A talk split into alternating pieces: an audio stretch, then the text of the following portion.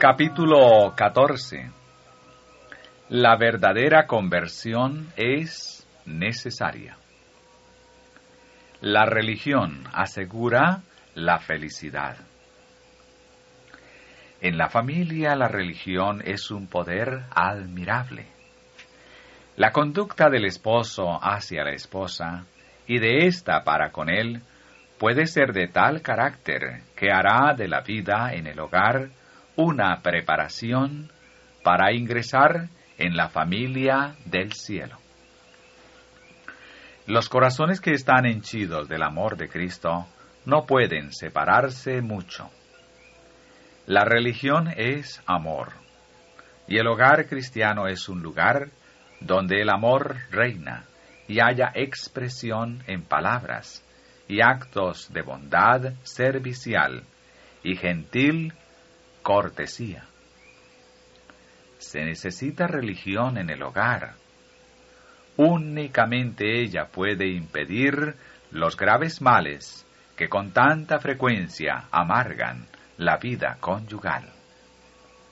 Únicamente donde reina Cristo puede haber amor profundo, verdadero y abnegado.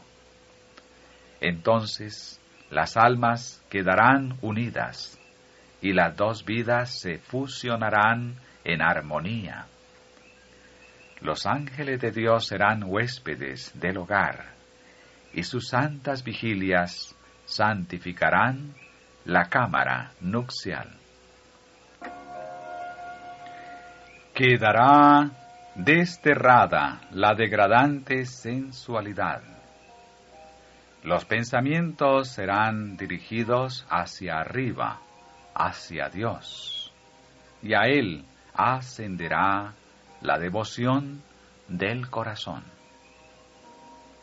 En toda familia donde Cristo more, se manifestará tierno interés y amor mutuo. No un amor espasmódico, que se exprese solo en caricias, sino un amor profundo y permanente.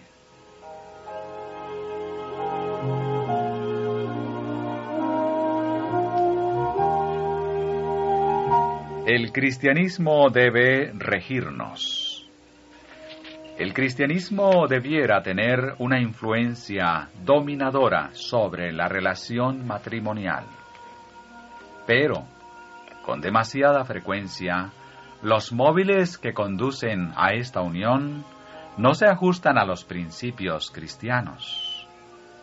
Satanás está constantemente tratando de fortalecer su poderío sobre el pueblo de Dios, induciéndolo a aliarse con sus súbditos.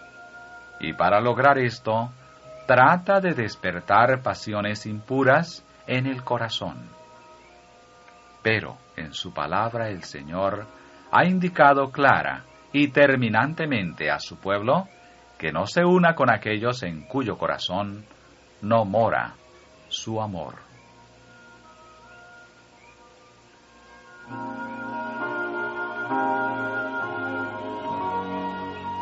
Consejos a una pareja recién casada. El matrimonio es una unión para toda la vida y un símbolo de la unión entre Cristo y su iglesia. El espíritu que Cristo manifiesta hacia su iglesia es el espíritu que los esposos han de manifestar el uno para con el otro. Si aman a Dios en forma suprema, se amarán el uno al otro en el Señor. Siempre se tratarán con cortesía y obrarán en cooperación. En su abnegación mutua y sacrificio de sí mismos, serán una bendición el uno para el otro. Ambos necesitáis convertiros. Ni el uno ni el otro tenéis una idea correcta de lo que significa obedecer a Dios. Estudiad estas palabras. El que no es conmigo contra mí es, y el que conmigo no recoge, derrama. Espero sinceramente que ambos llegaréis a ser verdaderos hijos de Dios, siervos a quienes Él pueda confiar responsabilidades. Entonces tendréis paz, confianza y fe. Sí, ambos podéis ser cristianos, felices y consecuentes. Cultivad la agudeza de percepción, a fin de saber elegir lo bueno y rechazar lo malo. Estudiad la palabra de Dios. El Señor Jesús quiere que os salvéis. Le ha preservado maravillosamente a usted, hermano mío, para que su vida resulte útil haga con ella todas las buenas obras que pueda. A menos que sintáis un ferviente deseo de llegar a ser hijos de Dios, no comprenderéis claramente cómo podéis ayudaros el uno al otro. Sed siempre tiernos y serviciales el uno para con el otro renunciando a vuestros propios deseos y propósitos para haceros mutuamente felices. Podéis progresar día tras día en el conocimiento propio. Día tras día podéis aprender mejor a fortalecer los puntos débiles de vuestro carácter el Señor Jesús será vuestra luz, vuestra fuerza, vuestra corona de regocijo, porque habréis sometido vuestra voluntad a la suya.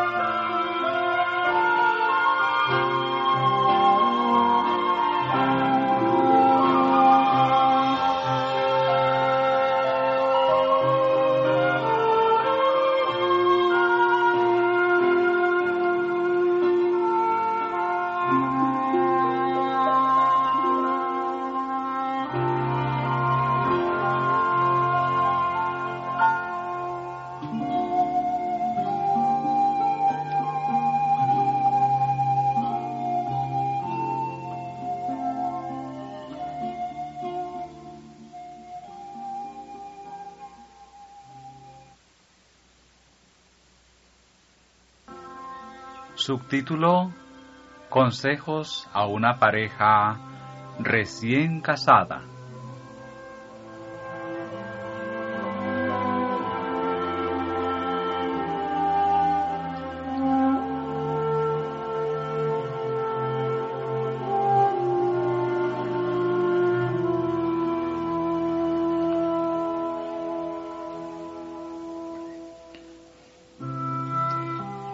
Necesitáis tener en vuestro corazón la gracia divina subyugadora. No codiciéis una vida de comodidad e inactividad.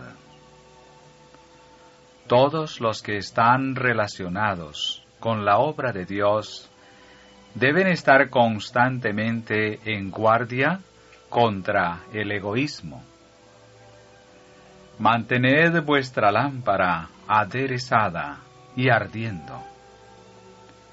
Entonces no seréis temerarios en vuestras palabras y acciones. Ambos seréis felices si procuráis agradaros mutuamente.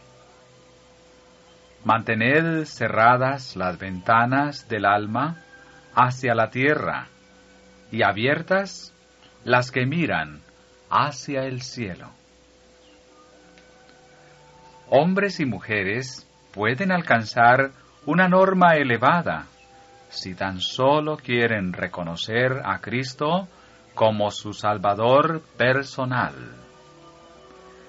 Entregándolo todo a Dios, velad y orad.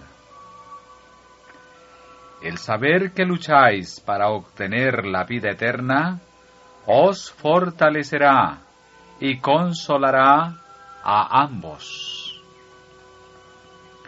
Habéis de ser luces en el mundo por vuestros pensamientos, palabras y actos. Disciplinaos en el Señor, porque Él os ha confiado cometidos sagrados, que no podéis desempeñar debidamente sin esa disciplina. Por creer en Jesús, no sólo habéis de salvar vuestras almas, sino que por precepto y ejemplo debéis procurar salvar otras almas. Haced de Cristo vuestro modelo. Ensalzadle como al único que puede daros poder para vencer. Destruid por completo la raíz del egoísmo. Magnificad a Dios porque sois sus hijos. Glorificad a vuestro Redentor, y Él os dará un lugar en su reino.